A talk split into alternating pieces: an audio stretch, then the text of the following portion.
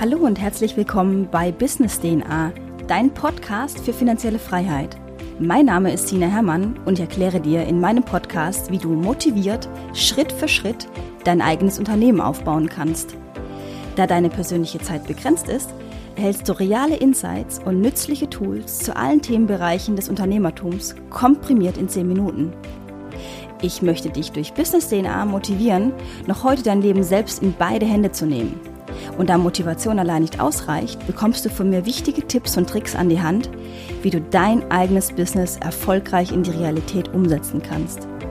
Mach Business auch zu deiner DNA und verdiene smart und skalierbar deinen Lebensunterhalt.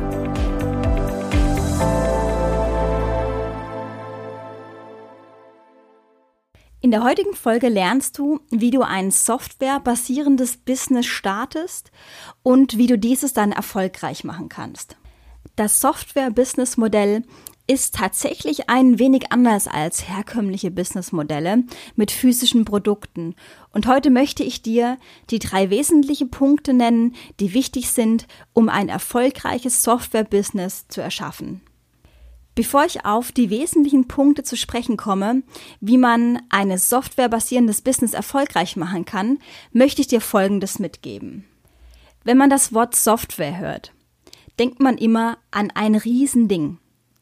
Die meisten denken dabei an Photoshop, Windows oder anderen sehr komplexen Softwarelösungen. Natürlich ist dies alles Software, doch es gibt auch kleinere Softwarelösungen, die interessant sein können und echte Probleme der Menschen lösen. Ein Freund von mir vertreibt eine sehr einfache Softwarelösung. Ein einfacher Timer in einer E-Mail, der nach dem Öffnen der E-Mail einen Countdown startet. Das sind nur 50 oder 60 Zeilen Code und er verkauft diese kleine Softwarelösung für kleines Geld. Aber sie löst für manch einen ein Problem und ist deshalb sehr erfolgreich. Egal welche Art von Software du anbieten möchtest, ob es ein kleiner WordPress-Plugin ist, eine zu installierende Software oder ein SaaS, ein Software as a Solution, darauf werde ich in Zukunft näher eingehen, egal was es am Ende sein wird, jede Software, jedes softwarebasierende Business läuft nach den folgenden wichtigen und essentiellen Schritten ab. Entwicklung, Marketing, Service. Ich werde dir im Folgenden diese drei Punkte genauer erläutern. Beginnen wir vorne mit der Entwicklung deiner Software. Bevor du eine Software verkaufen kannst, benötigst du zunächst ein Produkt, also die Software. Diese muss zunächst programmiert werden. Entweder du kannst selbst programmieren oder aber du findest jemand, der dies für dich übernimmt. Ich hatte bereits in einer früheren Folge darüber gesprochen, woher du einen Programmierer bekommst. Es gibt zahlreiche Jobportale im Internet, in denen du Zugang zu Programmierern aus allen Teilen der Welt bekommst. Ein einfaches Programm kann man in rund vier Wochen programmieren. Bei größeren Projekten kann es schon sechs Monate oder sogar ein Jahr dauern, bis eine Software programmiert wird. Wenn du jemanden suchst, der für dich das Programmieren übernimmt, ist dies ein absolut sensibler und kritischer Schritt. Ich möchte dir folgende persönliche Erfahrung mitgeben. Du musst jemanden finden, mit dem du gut zusammenarbeiten kannst. Es gibt unzählige Programmierer, die gerne für dich arbeiten möchten. Doch die Kunst ist es, einen zu finden, der auf der einen Seite einen guten Job macht, der aber, und das ist essentiell, dich versteht und auch begreift, was du von ihm möchtest. Du benötigst also jemanden, der ausgezeichnete Kommunikationsfähigkeiten hat. Jemand, der dich versteht und genau weiß, wie er deinen Anspruch umsetzen kann. Die Fähigkeit, einander zu verstehen, ist so, so wichtig für das Gelingen, dass ich es unbedingt unterstreichen möchte. Wenn du also einen Programmierer einstellst, solltest du tunlichst darauf achten, dass er genau versteht, was du meinst, er die Gesetze der Aufgabe versteht und entsprechend daran arbeiten kann. Andernfalls läufst du Gefahr, dass dein Programmierer wochenlang an etwas arbeitet, das du nicht gebrauchen kannst und das nur, weil ihr euch nicht verstanden habt. Hier kommt auch wieder der interkulturelle Aspekt mit ins Spiel. Wir Deutschen können offen und ehrlich sagen, wenn wir etwas nicht verstanden haben, wohingegen Menschen aus anderen Nationen, vor allem aus dem asiatischen Bereich, hier eher Schwierigkeiten haben und grundsätzlich suggerieren, dass sie alles verstanden haben, obwohl sie nichts verstanden haben.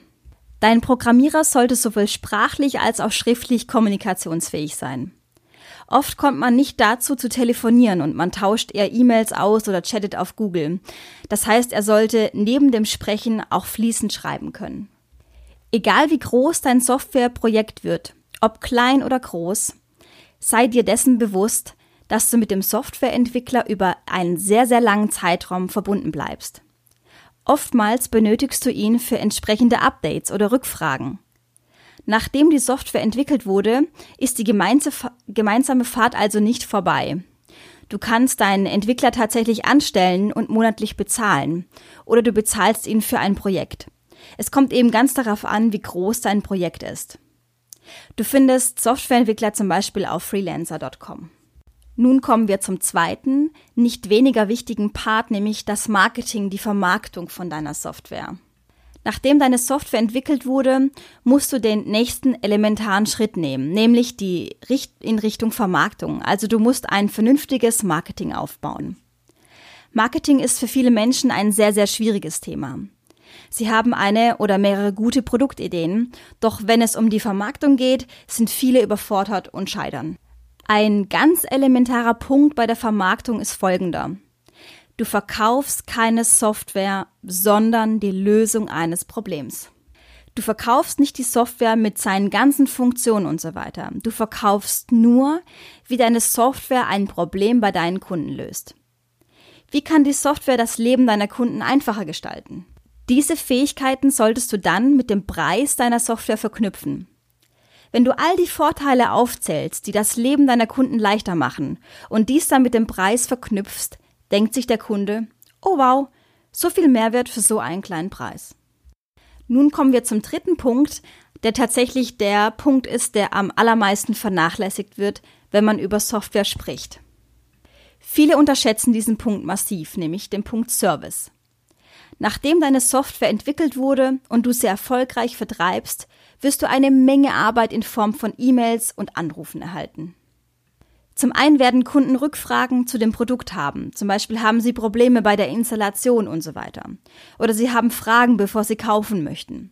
In jedem Fall wirst du sehr viel Arbeit in Form von Kundenservice erhalten und diese Arbeit solltest du nicht unterschätzen. Da deine persönliche Zeit viel zu wertvoll ist, um einfache Kundenservice zu betreiben, rate ich dir hier eine virtuelle Assistenz anzustellen. Ich habe hierzu bereits Podcast-Folgen veröffentlicht, die dir helfen sollen, deine virtuelle Assistenz im Internet zu finden. Es ist wichtig, dass deine Kunden dein Unternehmen erreichen können, wenn sie Fragen haben, denn das spiegelt sich in ihrer Zufriedenheit wider. Unser oberstes Gebot ist nach wie vor, die Kunden maximal zufriedenzustellen und ein schneller und kompetenter Kundenservice ist ein sehr, sehr wichtiger Teil, um dies zu gewährleisten. Ich fasse die Folge noch einmal zusammen.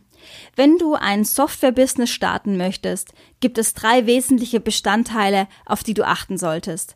Zum einen ist es die Entwicklung deines Produktes, danach folgt die Vermarktung deines Produktes und last but not least solltest du den Service nicht außer Acht lassen, denn ein softwarebasierendes Business ist wahnsinnig serviceintensiv. Wenn dir diese Folge weitergeholfen hat und ich dich inspirieren konnte, deine finanzielle Freiheit aktiv zu verfolgen oder du durch meinen Content etwas lernen konntest, dann bewerte meinen Podcast auf iTunes. Das geht recht flott. Innerhalb von zwei Minuten hast du dein Voting abgegeben und hilfst mir dabei, diesen Podcast weiterzuführen, da ich dann mehr Zeit aufwenden kann, weiter guten Content zu liefern. Wenn du mehr über Business DNA oder meine Person erfahren möchtest, besuche mich doch einfach auf meiner Webseite sinahermann.de und melde dich für den kostenlosen Newsletter an, um ab sofort immer mit dem neuesten Wissen versorgt zu werden. Das war's von meiner Seite. Ich wünsche dir viel Erfolg bei der Umsetzung deiner Zukunft. Und denke bitte daran, was uns Johann Wolfgang von Goethe bereits gesagt hat. Erfolg hat drei Buchstaben. Tun. Bis zur nächsten Folge bei Business DNA. Ich verabschiede mich, deine Sina.